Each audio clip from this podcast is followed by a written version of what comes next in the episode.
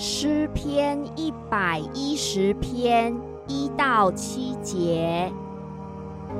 耶和华对我主说：“你坐在我的右边，等我使你仇敌做你的脚凳。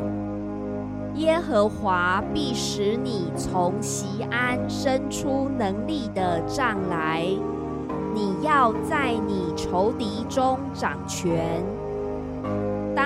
掌权的日子，你的名要以圣洁的装饰为衣，甘心牺牲自己。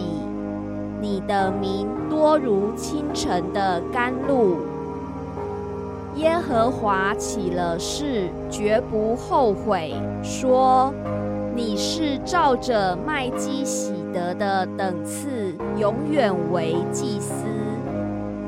在你右边的主，当他发怒的日子，必打伤列王。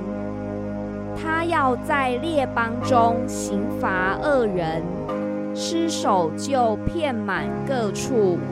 他要在许多国中打破仇敌的头。